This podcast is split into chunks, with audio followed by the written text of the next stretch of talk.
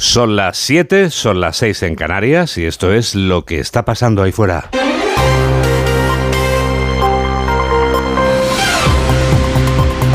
Onda Cero. Noticias fin de semana. Juan Diego Guerrero. Buenos días a todo el mundo. Así que el veranillo de San Martín era esto, Mamen Rodríguez Astre. Y por curiosidad, ¿hasta cuándo podré seguir vistiendo como si fuera primavera y amortizando mis gafas de sol negras con lentes de color negro degradado. Pues no parece, Juan Diego, que la temperatura vaya a variar mucho durante la próxima semana. Lo que pasa es que vamos a ver poquito el sol. Sí. Sí, va a haber mucha nube, pero no, pero no van a tener nada de agua. Y parecido vamos a pasar el día de hoy, lluvia en el norte y nubes en el resto con temperaturas templadas para la época al estar entre 5 y 10 grados por encima de lo normal. Las heladas, si aparecen, lo harán en los sistemas montañosos. Día de paseo en el interior y de playa en el Mediterráneo. Cuando he dicho degradado parecía Josemi diciendo yo también escucho. Bueno, vamos a actualizar ya las noticias en los titulares de apertura con Carmen Sabido.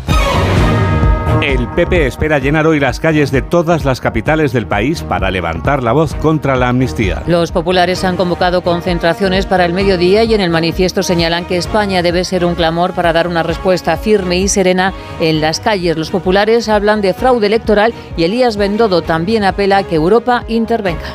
Que es el momento de que Europa también hable.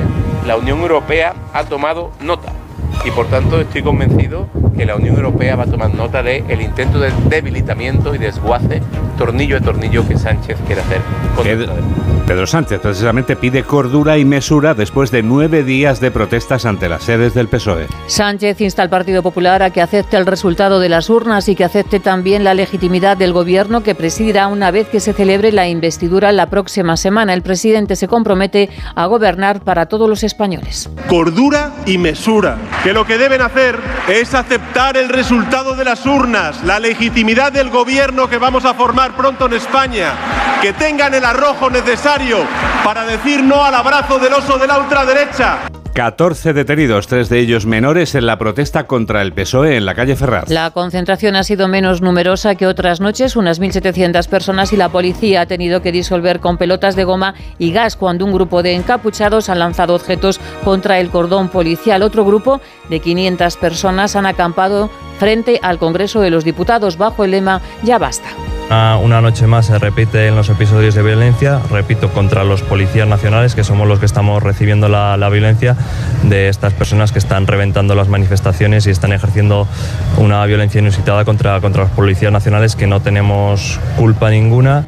Puigdemont consulta las bases de su partido sobre el acuerdo alcanzado con el PSOE. La consulta telemática comenzó ayer sábado y termina esta tarde a las 6. La militancia debe responder a la pregunta ¿ratificas el acuerdo firmado en Bruselas entre Junts y el Partido Socialista en el que se establecen las condiciones para la resolución del conflicto político entre Cataluña y el Estado español y en el que se plantearemos un referéndum de autodeterminación? Israel no da tregua a los hospitales de Gaza. En las últimas horas el ejército ha atacado el hospital de Al-Sifa, que se ha quedado sin combustible y donde las operaciones se están realizando en el suelo de los 30 centros sanitarios, 20 ya no funcionan y no hay suficientes ambulancias. El primer ministro Netanyahu reitera que no se va a detener hasta conseguir la eliminación de Hamas. Manifestación multitudinaria en Londres en favor del pueblo palestino. Más de 300.000 personas han recorrido el centro de la ciudad, una marcha que ha terminado con desórdenes y con un centenar de detenidos después de que grupos de ultraderecha han tratado de reventar la manifestación provocando altercados. Algunos de ellos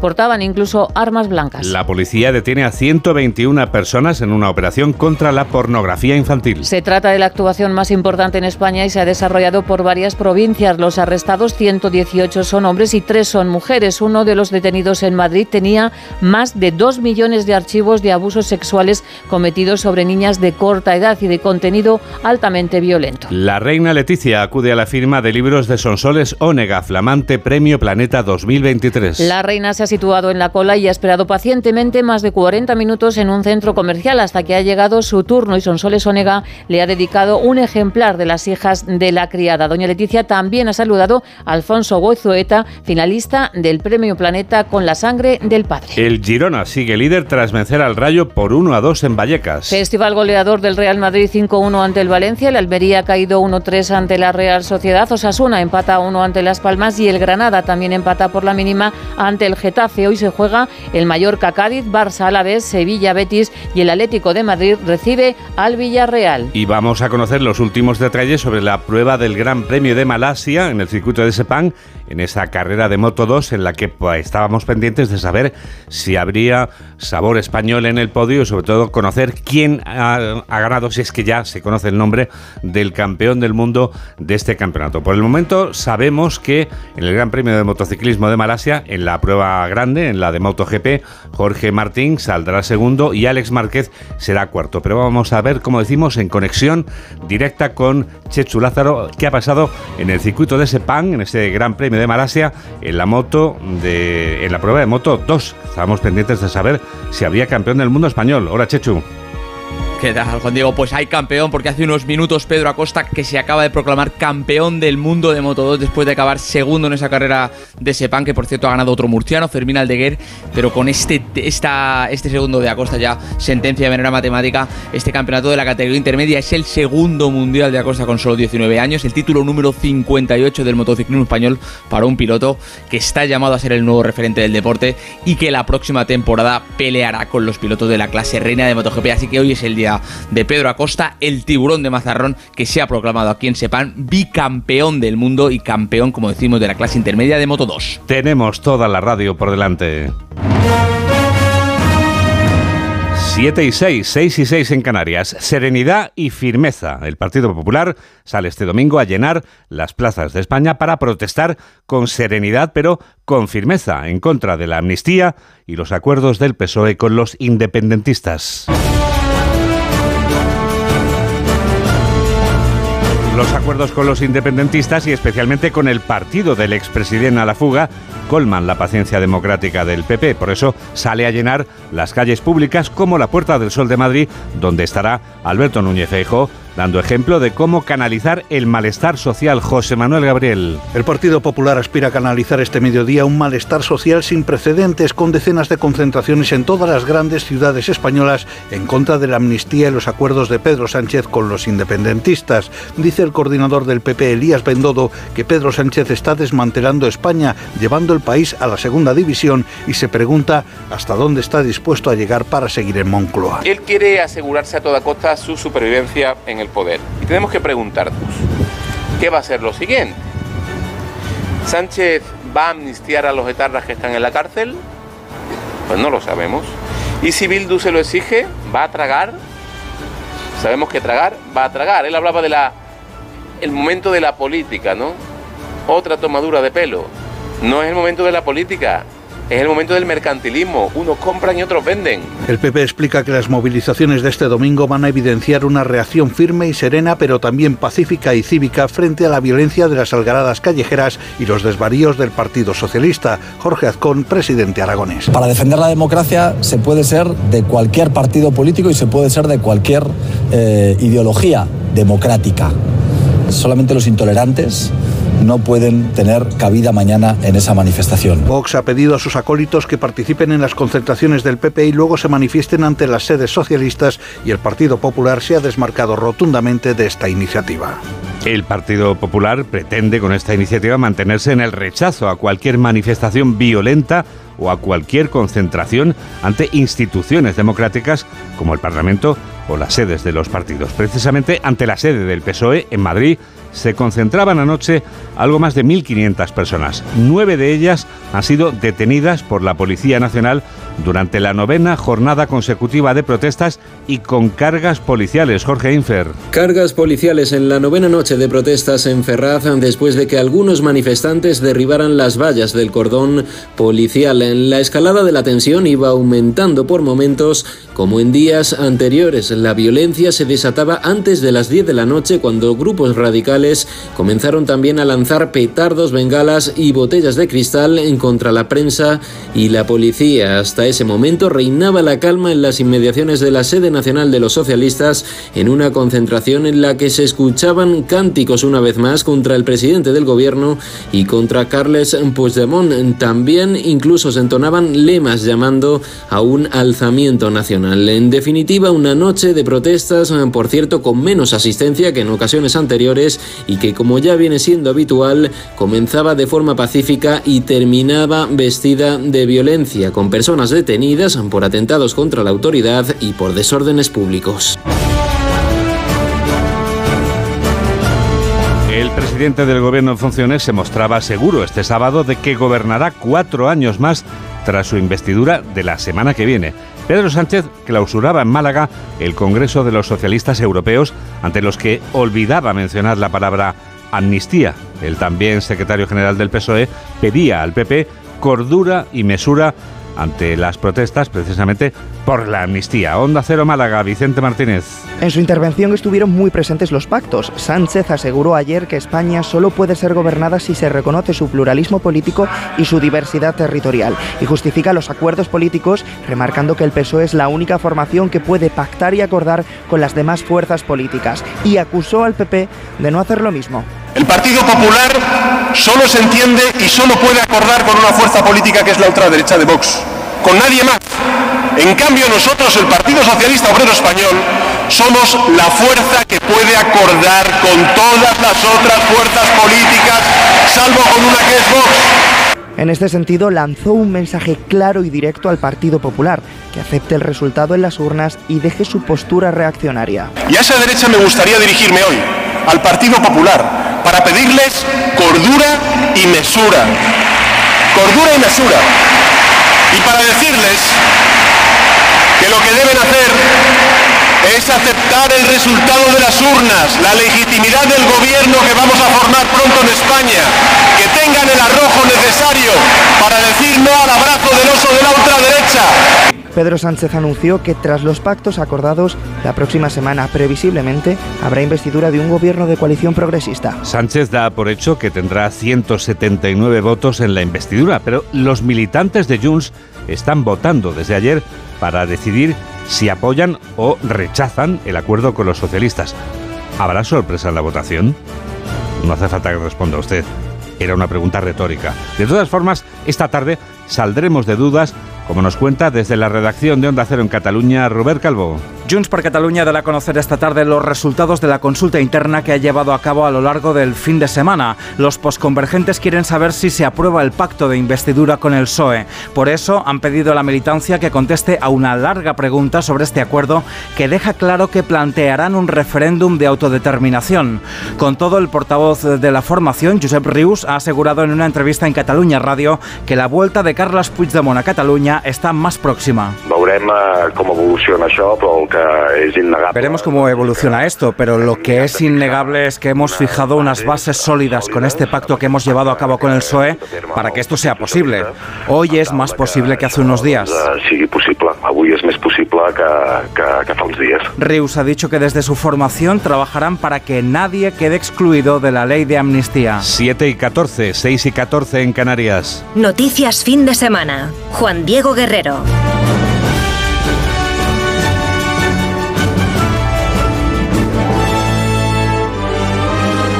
Más de un centenar de individuos a los que ha echado el guante el Cuerpo Nacional de Policía se dedicaban a compartir pornografía infantil. Más datos de esta importante operación policial con Malén Oriol. Son 121 las personas detenidas que participan en una red de producción, distribución y tenencia de pornografía infantil a través de la misma plataforma digital. La operación se ha llevado a cabo por todo el territorio nacional, en la que se han intervenido material audiovisual de 500 terabytes, millones y millones de vídeos y fotografías con contenido pornográfico de extrema dureza protagonizado por menores de edad. Los expertos siguen analizando los más de 900 dispositivos intervenidos, así que no se descarta el hallazgo de nuevas víctimas o de nuevos autores. Hernán Puente, portavoz de la Policía Nacional.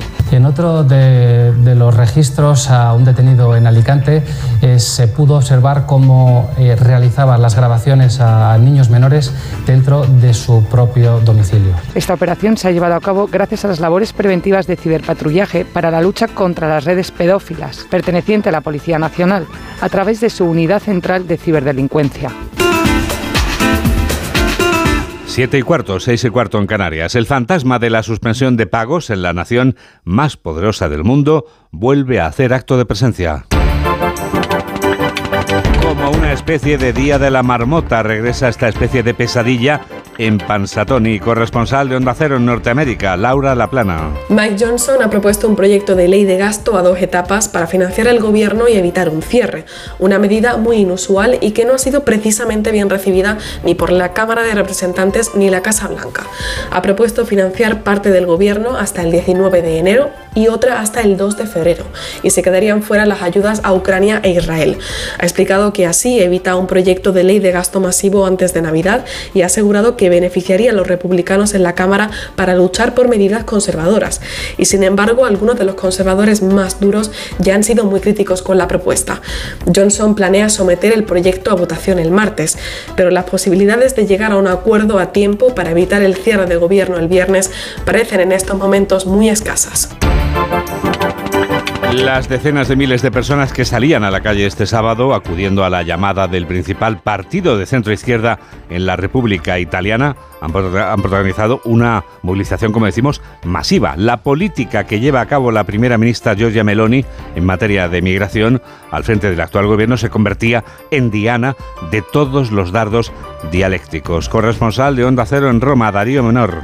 Unas 50.000 personas se congregaron ayer en la Plaza del Popolo de Roma en la manifestación convocada por el Partido Democrático, la principal fuerza del centro izquierda italiano, en protesta contra el gobierno de derechas liderado por Giorgia Meloni. Eli Schlein, líder del principal partido opositor del país, censuró al Ejecutivo por su política migratoria. Fuerte con los débiles y débil con los fuertes, eh, porque tienen siempre en el punto de mira a los migrantes irregulares, pero no a quien los emplea irregularmente en el campo y en las empresas. Así es fácil. Schlein consideró que viola la Constitución el acuerdo firmado por Meloni con el primer ministro albanés, Edi Rama, para crear dos centros de retención en el país balcánico para los migrantes que tratan de llegar a Italia cruzando el Mucho mayor aún que la de Roma era la cifra de asistentes a la manifestación pro-Palestina celebrada en Londres. La policía detenía a más de 100 radicales que intentaron reventar esta marcha pacífica. Corresponsal de Onda Cero en Londres, Celia Maza. La polémica manifestación pro-palestina celebrada en Londres, en la que han participado más de 300.000 personas, termina con más de 100 detenidos y una decena de agentes heridos tras los enfrentamientos entre grupos de extrema derecha y simpatizantes de Hamas. El responsable de Scotland Yard se negó a prohibirla, pese a la solicitud del Ejecutivo pidiendo otro día para que no coincidiera con las celebraciones del Día del Armisticio, con el que se rinde tributo a los soldados muertos en las guerras. Esto llevó a que la ministra de Interior, Suela Brarman, acusara a la policía de doble rasero, ya que a su juicio los desórdenes en estas marchas favorecidas, dijo por la izquierda, son en gran medida ignoradas, a diferencia de lo que ocurre en otro tipo de protestas. El premier Rishi Sunak ha condenado ahora las escenas violentas totalmente inaceptables, dice, recalcando que estas lamentables acciones de una minoría perjudican a quienes han optado por manifestarse pacíficamente. El grupo integrista Hezbollah vuelve a salir en apoyo de Hamas, la organización terrorista que provocaba la actual guerra con el brutal ataque lanzado contra Israel el pasado 7 de octubre. Y por lo que decía este sábado el hombre que lidera Hezbollah, no van a dejar de hacerlo. Corresponsal de Onda Cero en el Líbano, Marta Maroto. Hezbollah está introduciendo nuevo armamento en el conflicto con Israel en el sur del Líbano. Es lo que ha dicho Hassan Nasrallah, líder de la milicia, en su segundo discurso desde que comenzó la guerra en Gaza. El sábado volvió a dirigirse también a través de una pantalla a sus seguidores por el Día de los Mártires, que todos los años conmemora el partido.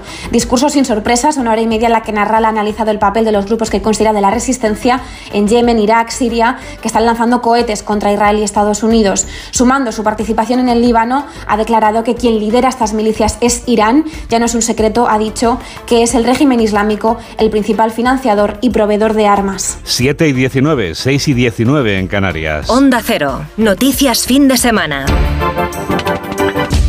Que no cunda el pánico. Mejor que cunda el silencio, como vamos a comprobar al descubrir un invento que puede cambiar nuestra forma de encontrarnos con nosotros mismos en medio de este mundo y en medio del ruido que nos rodea. Vamos a oír hablar a Laura Gil. Habíamos oído hablar de la habitación del pánico, pero no de la habitación del silencio. ¿Lo escuchan?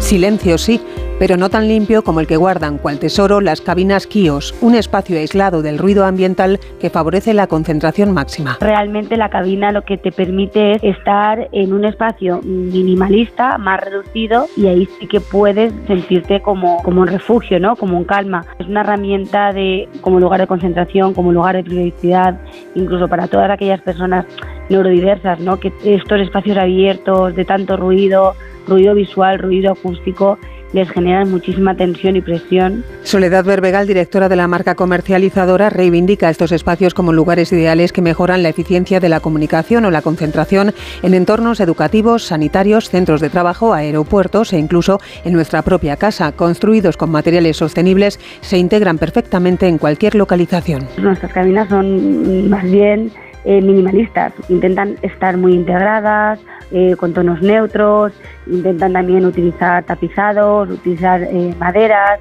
derivados de la madera, para que de alguna manera se integren en el espacio. Y por último, tiene, por supuesto, materiales que intentan ser saludables, pero también sostenibles con el planeta, ¿no? Una solución cada vez más demandada para huir de la cotidianeidad ruidosa que nos persigue sin remedio. Hay un problema grandísimo en la sociedad que tiene muchísimo que ver con la acústica. Todas las horas que durante el día a día nosotros percibimos ese ruido de tacones, de puertas, esos ruidos de la gente hablando, de materiales rozando con otros materiales. Al final hemos primado otras variables como sea la rentabilidad, como sea la eficiencia. Desde la pandemia, en cambio, ha aumentado el interés por mejorar a través de medios como este el bienestar físico y emocional frente a la sobreexposición acústica que, según los estudios médicos, causan cada vez más problemas de salud relacionados con la audición y el estrés. Sin estrés, con Javier Urra vamos a comprobar enseguida que todo en esta vida tiene una explicación que es psicológica. Hola, soy Rebeca Marín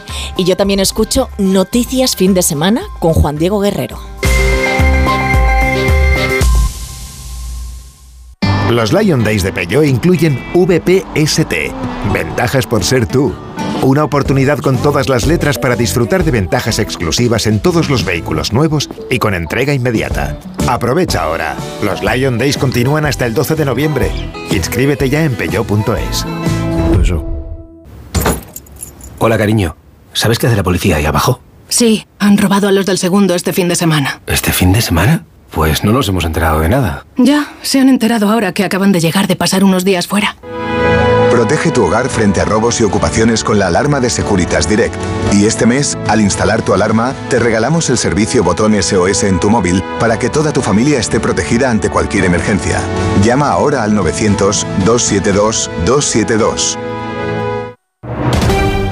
14 de noviembre, Día Mundial de la Diabetes. Por eso el martes, en los programas Más de Uno, Noticias Mediodía, Julia en la Onda y La Brújula, junto a la empresa biofarmacéutica Sanofi, hablaremos de la diabetes tipo 1, una enfermedad autoinmune que tiene un enorme impacto en los pacientes y sus familias. Descubriremos lo que comporta debutar y vivir con esta patología. El martes, 14 de noviembre, Onda Cero con el Día Mundial de la Diabetes. Te mereces esta radio. Onda Cero, tu radio. Síguenos en Twitter en arroba noticias FDS. 7 y 24, 6 y 24 en Canarias, el preciso instante del minuto psicológico.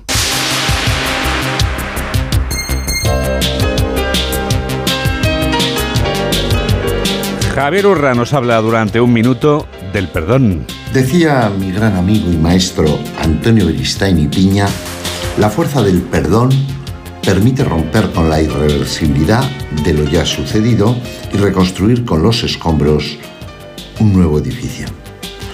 Bueno, el perdón nace de una convicción, y es que la persona es mucho más que un acto. Como el amor, el perdón es posible, pero muy difícil, es una prueba de grandeza humana. Es un recurso psicosocial que aporta al bien público. Diríamos que es parte del capital social. Estarán conmigo que perdonar es un acto de voluntad, una actitud. Podemos perdonar, a veces no podemos olvidar. Perdonar es dar con insistencia. Es una tarea silenciosa, íntima, lenta, que requiere, como no, de introspección. Es un lujo poder pedir perdón y poderlo dar. Digo, el perdón reconcilia con el pasado, con el presente y con el futuro.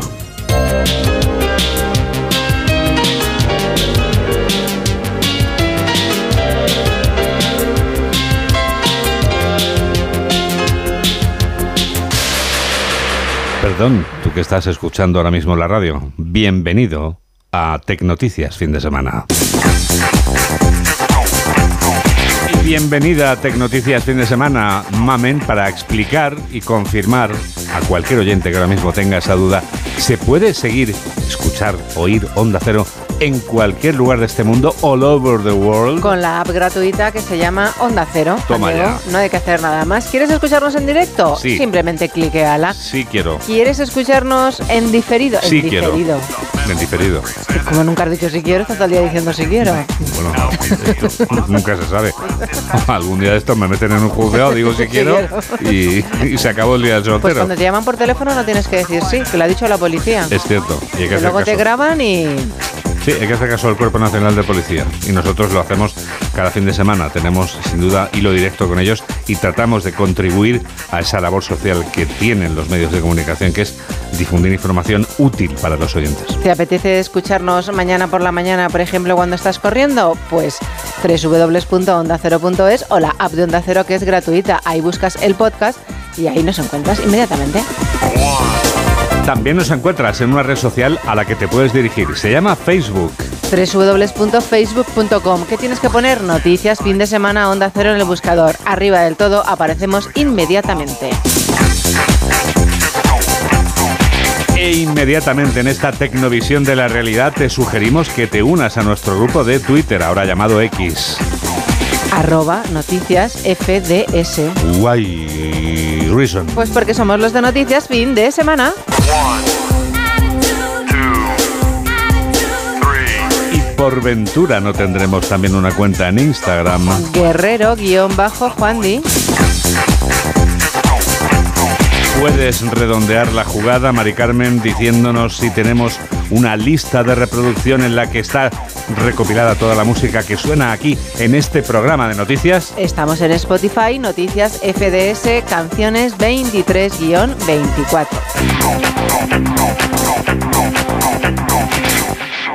Este domingo se celebra la tercera jornada del Festival de Cine Iberoamericano de Huelva.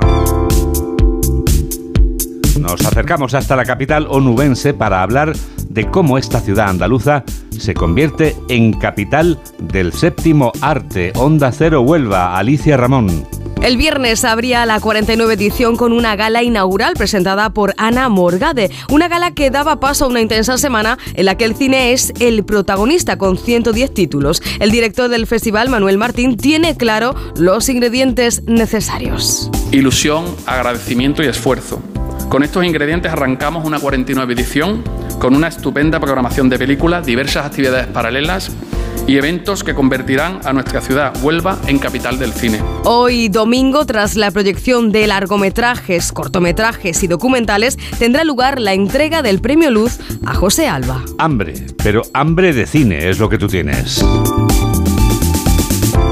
Hambre de cine. Y para saciar tu hambre, hablamos de cine, además de hablar de hambre. Hablamos de una película que fue la primera de una exitosa tetralogía que el viernes que viene se va a convertir en pentalogía, porque el viernes que viene se estrenará una quinta pieza de este puzzle. El filme que dio origen a este fenómeno cinematográfico, que está basado en un fenómeno literario, se estrenaba en el año 2008. Mamen Rodríguez Astre nos descubre todo lo que no sabíamos de Los Juegos del Hambre. La obra está inspirada en el mito de Teseo y el Minotauro, que por cierto le horrorizó cuando era pequeña, también en la guerra de Vietnam, en la que participó su padre, y en los realities que llenan las parrillas de televisión.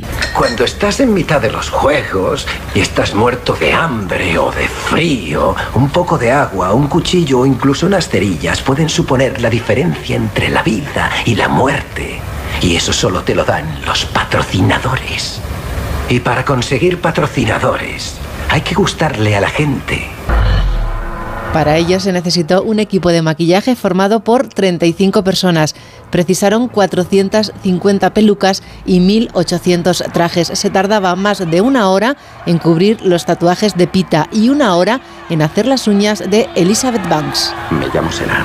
Katniss. Siento que te haya sucedido esto. Estoy aquí para ayudarte en lo que pueda.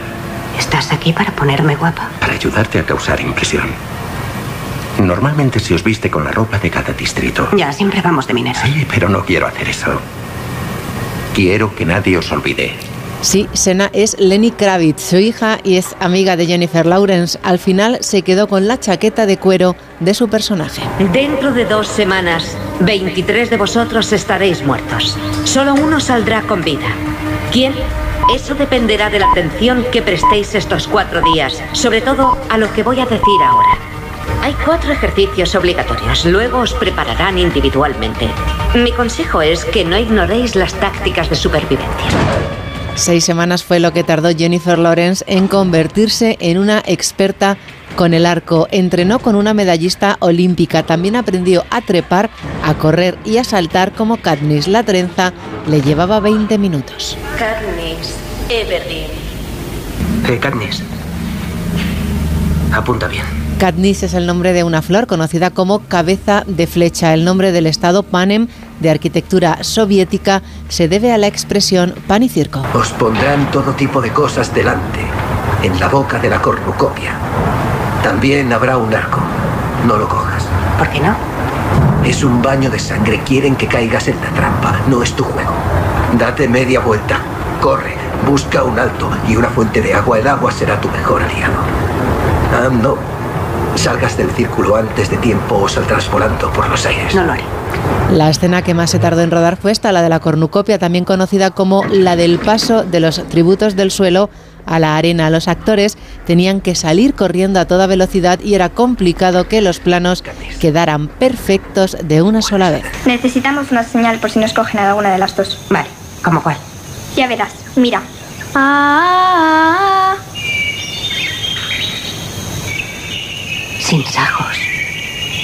Fantástico. en mi distrito los utilizamos para mandar señales. Se prohibió en Tailandia ya que unos manifestantes adoptaron el saludo de Katniss en la película, alzar la mano con el índice, el corazón y el anular en lo alto en sus protestas.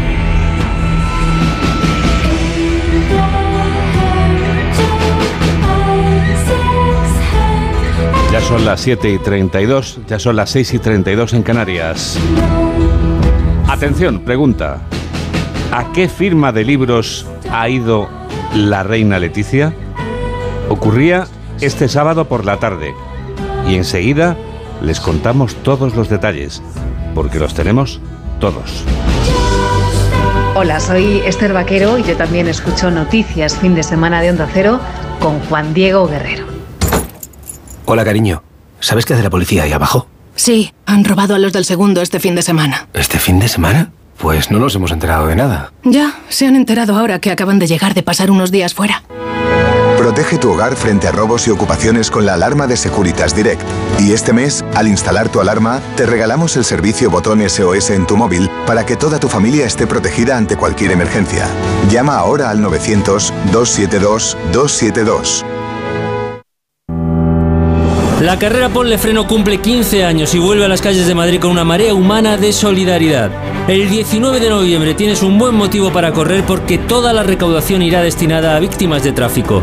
Y si no puedes venir a Madrid, apúntate a la carrera virtual y corre con nosotros junto a la Fundación AXA y con el patrocinio de CGA Red de Talleres. Inscríbete ya en ponlefreno.com. Ponle Freno y Fundación AXA, unidos por la seguridad vial. Síguenos en Facebook en Noticias Fin de Semana Onda Cero. Llega la revista de prensa y lo sabes. Vamos a saber, Mamen, cuáles son los titulares de portada del diario La Razón. Cuéntanos. Pues empieza como es domingo, Juan Diego, con una entrevista. Ujú. A quien entrevistan hoy, a Cuca Gamarra, la secretaria general del Partido Popular y también la portavoz en el Congreso. Dice que la convivencia no está a salvo con Sánchez. Asegura que en la calle estamos convocados todos los españoles al margen de siglas, que no aceptamos el acto de corrupción política de una investidura cambio de impunidad y que usarán todos los mecanismos en Europa para defender la igualdad. Hay más asuntos. El Real Madrid que resuelve la visita del Valencia con una goleada en el Bernabéu. Juan Diego le metió cinco goles Mm, a uno. Florentino manita, sí.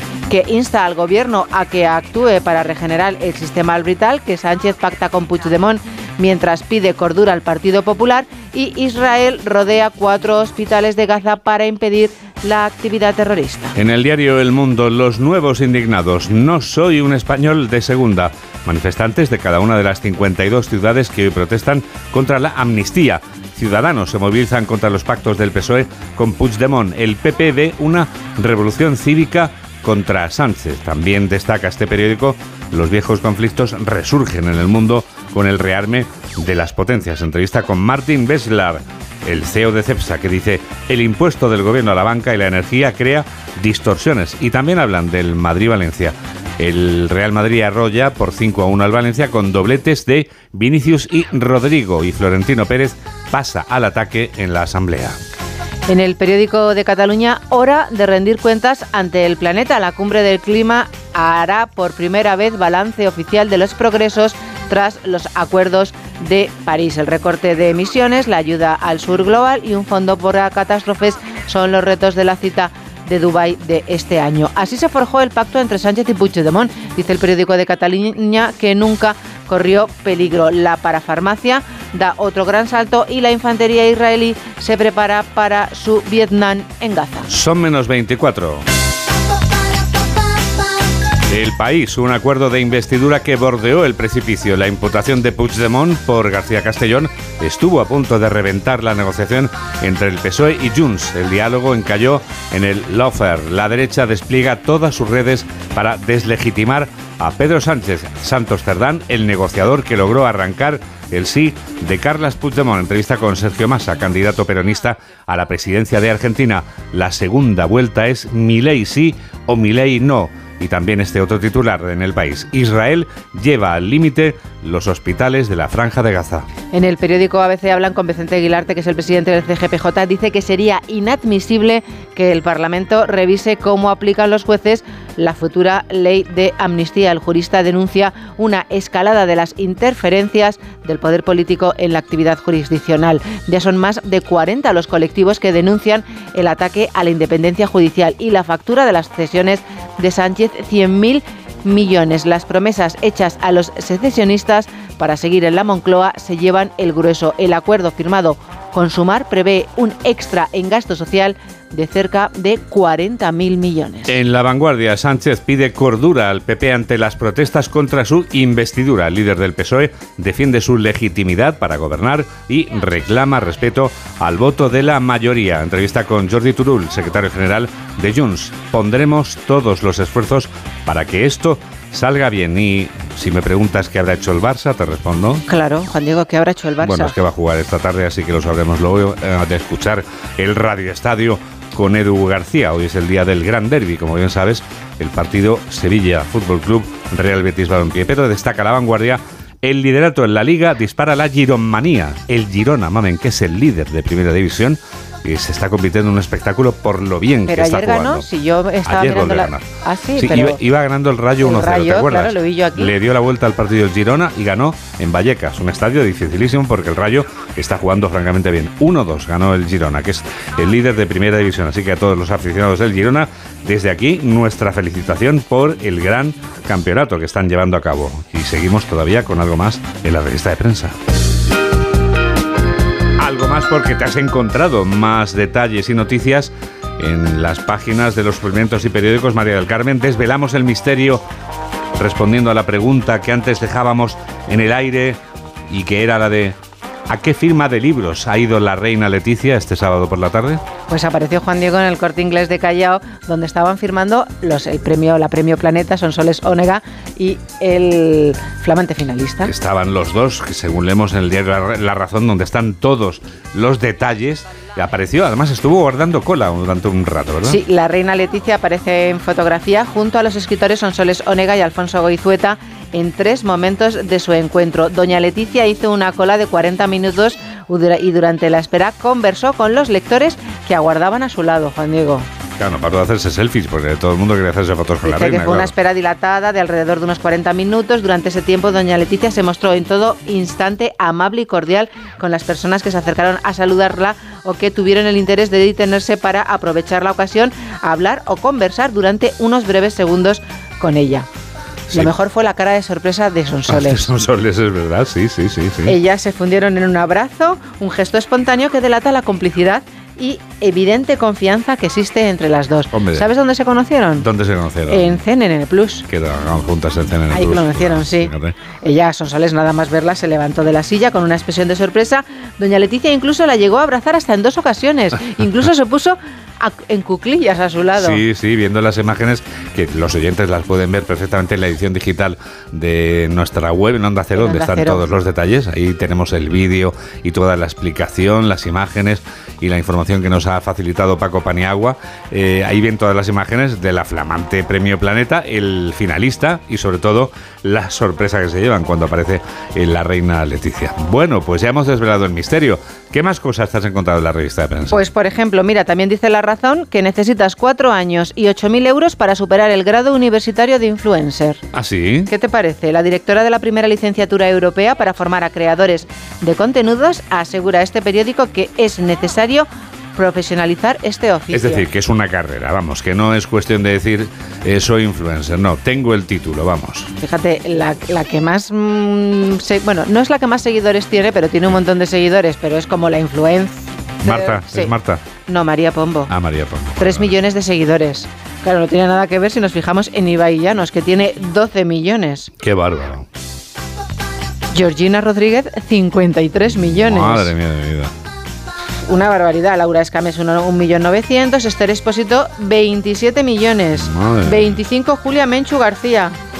Y Manuel Ríos, 11 millones. Bueno, fíjate. Espectacular, Juan Diego. Madre mía. Nosotros estamos en Noticias Fin de Semana en Facebook. Eso es, y ahí seguimos trabajando en ello. Estamos trabajando en ello. Ahí nos puedes seguir. A ver si llegamos Sí. a algo. Lleguemos a lo que lleguemos, será con mucha dignidad y sobre todo, oye, con mucho cariño.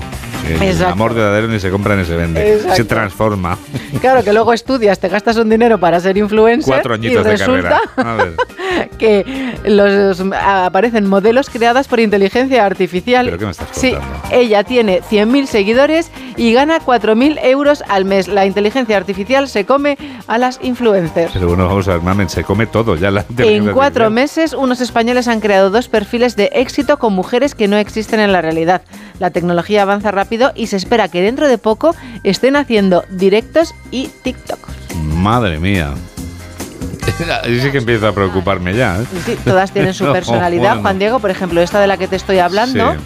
eh, quiere conseguir captar la atención de posibles seguidores. Por ejemplo, Aitana es una chica fitness y Maya destaca por su pureza. Bueno, caramba, claro, tiene un perfil muy bien elaborado, claro. Con todos sus de- detalles y eso. ¿Qué más tienes? Pues me he encontrado en Nueva York, Juan Diego, que aprende a vivir poco a poco sin Airbnb. ¿Ah, sí? Sí, porque ni estancias de menos de un mes ni más de dos invitados al mismo tiempo. Una nueva ley, conocida como Local Law 18, limita con fuerza los alquileres de corta duración en la Gran Manzana. En esencia, la norma dice, buscaos un hotel. Los invitados, como dices tú, que corra el aire. ¿eh? Que corra mucho el aire, que tampoco hay que llenar la casa. ¿eh? Ahora, ¿quién se ha beneficiado de todo esto? ¿Quién? El sector hotelero. Claro. Dice, el precio promedio de la habitación del hotel ya estaba el mes pasado en 502 dólares la noche. Madre mía de mi vida. Nos ha pegado un petardazo brutal. Casi un 10% más que hace un año. Ah, es normal, claro. Si es que todo está tan caro, de verdad. Hay que ver, hija mía. ¿Qué tienes por ahí? Es ¿Que que espectacular. con tanto interés? Ah, pues fíjate que otra vez se ha puesto de moda. ¿Te acuerdas que te he contado muchas veces que no saben qué hacer con los hipopota- hipopótamos de Pablo Escobar en Colombia? Es verdad, sí. Pues se ha puesto de moda que los narcos tengan. lo- aquí en la otra crónica del mundo lo llaman narcozos. Narcozos. Narcozos sin fronteras de Qué los bárbaro. aprendices de Pablo Escobar. Es la última moda de los capos de la coca que recuperan así la locura del narco colombiano. El más ambicioso, recién desmantelado, es del capo conocido como Gato Farfán. Juan Diego, Sí. también llamado el Pablo Escobar ecuatoriano. Allí han encontrado águilas, monos, jaguares, loros, tigrillos, que no sé lo que son. no lo sé. Serán tigres pequeñitos. Tigrillos, Sí. tigres pequeñillos. Dice, del sé. colombiano aún quedan hipopótamos donde tenía su finca. Algunos creo que han conseguido llevarlo Yo, a México. hablando de animales, de dudosa eh, garantía legal de tenerlos en casa, me estoy acordando de, de aquel que tenía eh, Jesús Gil y de otro que tuvo, creo, Jesulín de Urique. Sí, Currupipi. Curru- Currupipi, exactamente. ¿No te acuerdas? Sí. Pero es que la imagen del narco subido en la cebra. Bueno, madre mía, lo estoy viendo. O sea, como si fuera un pony o un caballo, vamos. Este es el Por cierto, ecuatoriano. ¿ese señor está en pelotas o va vestido? va vestido. Ah, que lleva un pantalón corto. Lleva un pantalón que tú Ya. no ves, pero vamos, solo se le ve el bigote. Sí, sí. ¿Será porque es Movember? Es Movember. Estamos en Movember, mamen. Sí, eh, y fíjate, encima del elefante aparece Pablo Escobar con su familia al lado. Es que estamos en Movember. Es que los Movember somos así, mamen. Esto es así. Porque tú eres Movember. Claro. ¿Así? ¿No te has dado cuenta de que me estoy dejando bigote de herradura? Es que como llevo las gafas de cerca no veo de lejos. A no me prestas atención. No Es me verdad, prestas atención. es no. verdad, no me he dado cuenta. No te Discúlpame. fijas en. Tienes otras cosas mejores. Luego te hago una foto y la colgamos en Sí, Insta. sí, luego dicen mucho mi nombre. bajo La lista de- solteros dicen mi nombre para quedar bien. Ala, venga. Sigue, que te quedan todavía dos minutos y tú esto los apro- los aprovechas rápido, rápido. Me quedan dos minutos todavía. Pues te puedo contar, por ejemplo, la luna de miel de Isa y Ashraf, que han estado en Kenia. Ah, muy bien. Te puedo contar, por ejemplo, eh, que han hablado en exclusiva en semana con Gustavo, Sí. que es alguien que trabajó para María Teresa Campos. Ajá. Y, dice sobre Edmundo, ¿Sobre quién, eh, perdón? Edmundo, ah, bigote. Bigote. y eh, también Movember, bigote. Bigote, el claro. bigote lo tiene. Me siento muy identificado con él ahora, claro. Sí. Eh, bigote, el bigote lo tiene Eh, eh, oscurito, no pero la barba blanca Ah, y el pelo rubio. Es un contraste. ¿Eso claro. cómo es posible? Eso se trabaja. Dice, se aprovechó hay, hay- de... hay tintes para todo ya hoy en ¿Ah, día. sí? Sí, sí, sí. Pero qué lata, ¿no? Si ya es una latera que Sin te duda. tiñan la cabeza, imagínate si te tienen que tener Claro, la cabeza de una cosa, el bigote de Ah, y la barba de otra. Trabajo los peluqueros. Y luego te imaginas la gente comiendo con barba. No, no, eso eh, hay que cuidar mucho, tanto barbas como bigotes, porque si no eh, te encuentras fideos luego en la barba y... Ten cuidado con tu herradura No, no, tranquila, que lo mío es... cuando vayas al chino. No, no, no, tranquila, que lo Sobre Edmundo. Voy a ir con miedo ahora al chino. Anda, que te quedan medio entonces minuto. ¿a qué vas? si ya vas comido. De, visita, voy de visita. Después decir ni hao. Sobre Edmundo dice que se aprovechó de Teresa. Si hubiera seguido en televisión no la habría dejado. Lo de Declaraciones valientes, qué bárbaro. Oye, pues muy bien, me ha parecido estupendo. No te vayas porque no te vayas todavía, no te vayas por favor, que luego viene eh, Xavi y tienes que leer con ella los titulares. Pero ahora nos vamos a ir a las islas, que sé que te gusta mucho. Sí, me encanta. Ir nadando sobre todo. ¿Algún aislado en la sala?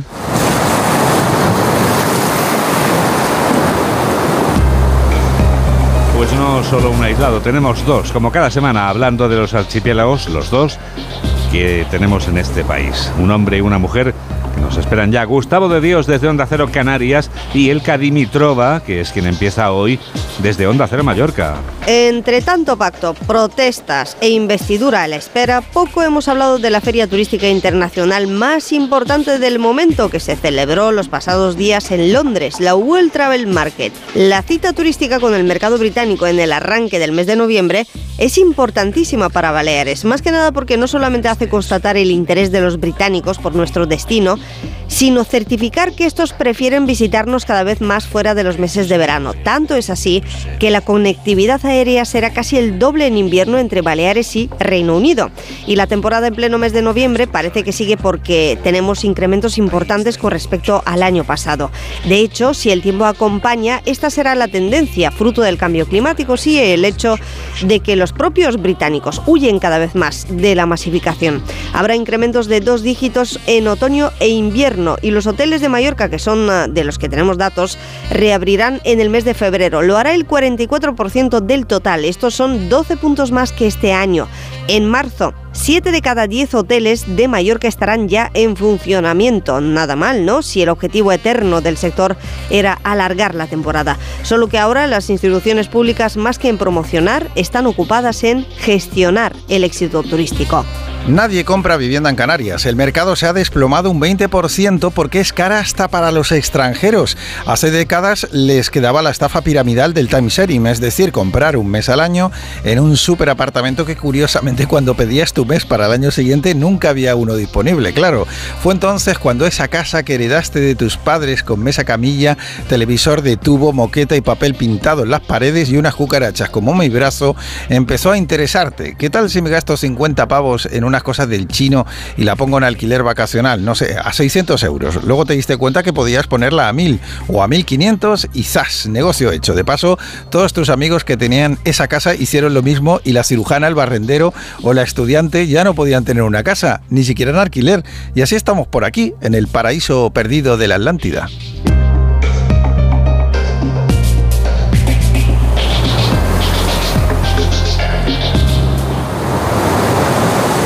Son las 3 menos 10 de la tarde en Sepang. La carrera reina del Gran Premio de Malasia de Moto GP comenzará dentro de 10 minutos. La de Moto 3 y la de Moto 2 ya se han disputado en el circuito de Sepang. Chechu Lázaro, ¿verdad que tenemos buenas noticias para el motociclismo español?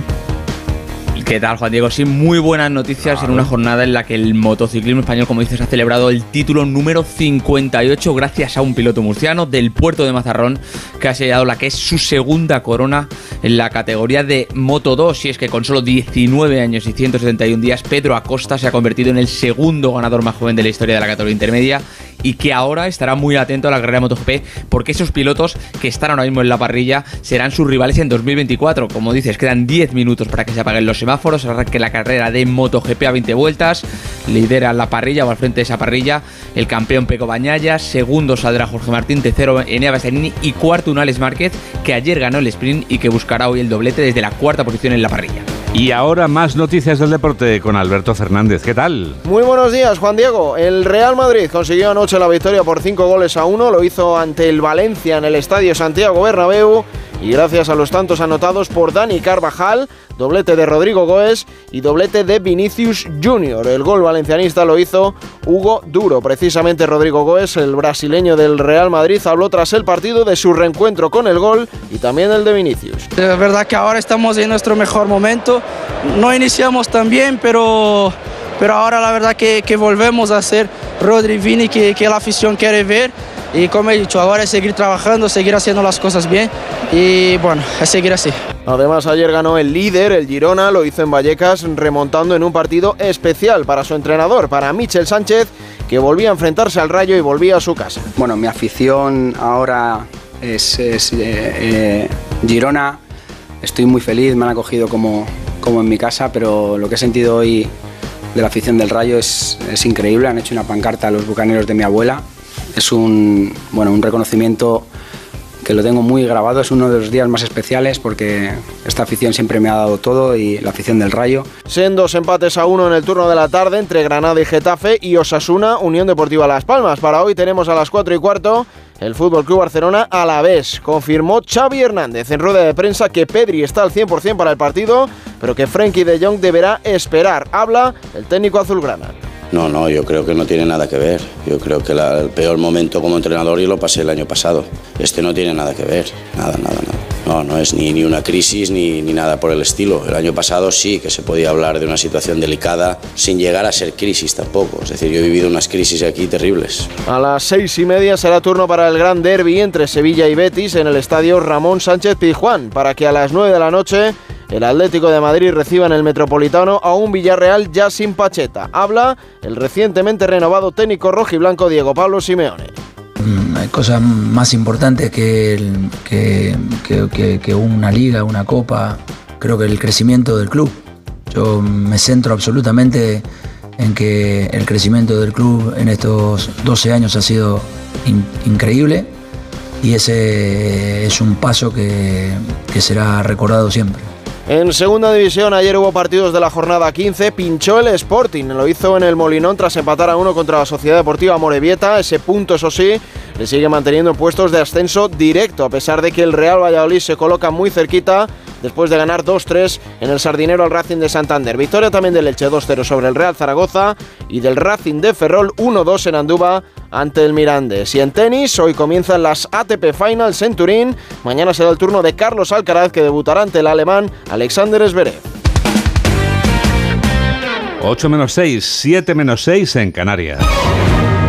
Actualizamos las noticias en los titulares de cierre con Carmen Sabido y Mamen Rodríguez Astre. El Partido Popular espera llenar hoy las calles de todas las capitales del país para levantar la voz contra la amnistía. Los populares han convocado concentraciones para el mediodía para dar una respuesta firme y serena en las calles. Los populares hablan de fraude electoral y apelan a la Unión Europea. Pedro Sánchez pide cordura y mesura después de nueve días de protestas ante las sedes del Partido Socialista. Sánchez insta al Partido Popular a que acepte el resultado de las urnas y que acepte también la legitimidad del gobierno que presidirá una vez que se celebre la investidura la próxima semana. 14 detenidos, tres de ellos menores y tres heridos leves es el balance en la protesta contra el, la calle, contra el PSOE en la calle Ferraz. La concentración ha sido menos numerosa, unas 1.700 personas, y la policía ha tenido que disolver con pelotas de goma y gas cuando un grupo de encapuchados ha lanzado objetos contra el cordón policial. Puigdemont consulta las bases de su partido sobre el acuerdo alcanzado con el Partido Socialista. El resultado se conocerá a partir de las 6 de la tarde. Podemos también abre una consulta a sus bases para decidir si apoya la investidura de Sánchez. La secretaria general, Ione Belarra, pide que el voto sea afirmativo. Israel no da tregua a los hospitales de Gaza. Ataca al centro de Al-Sifa, donde las operaciones se están realizando en el suelo. De los 30 centros sanitarios, 20 ya no funcionan y no hay suficientes ambulancias. El primer ministro, Benjamín Netanyahu,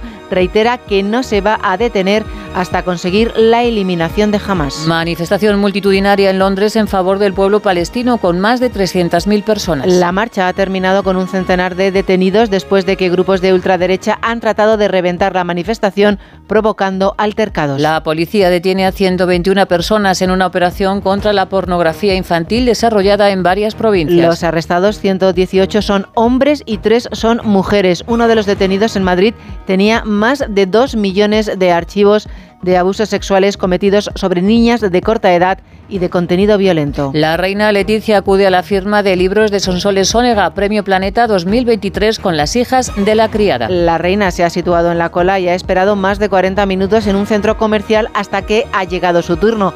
Doña Leticia también ha saludado a Alfonso Goizueta, finalista del planeta con la sangre del padre. Y el día nos trae un anticiclón con sol en Andalucía, área del Mediterráneo y las Islas Baleares, cielos parcialmente nubosos en el centro, Navarra y Aragón y chubascos en Galicia, País Vasco, Pirineos. Murcia va a alcanzar los 28 grados y en Soria despiertan con 8. Tú también escuchas este programa de noticias que produce Mamen Rodríguez Astre y que realiza Miguel Jurado en Onda Cero, en la radio. Hay que ver cómo pasa el tiempo.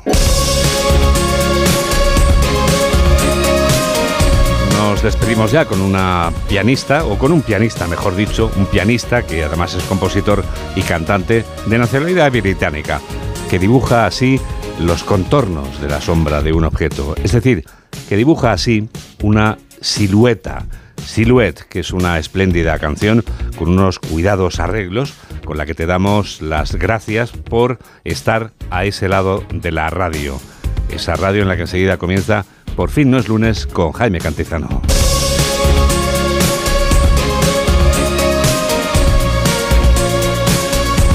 Que la radio te acompañe.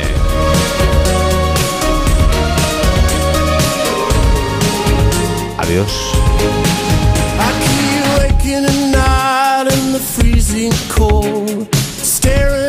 shadows coming up the walls, giving me a feeling can't define. Is there anyone there? I say to the dark, but all I get back is a beating heart, going out of rhythm,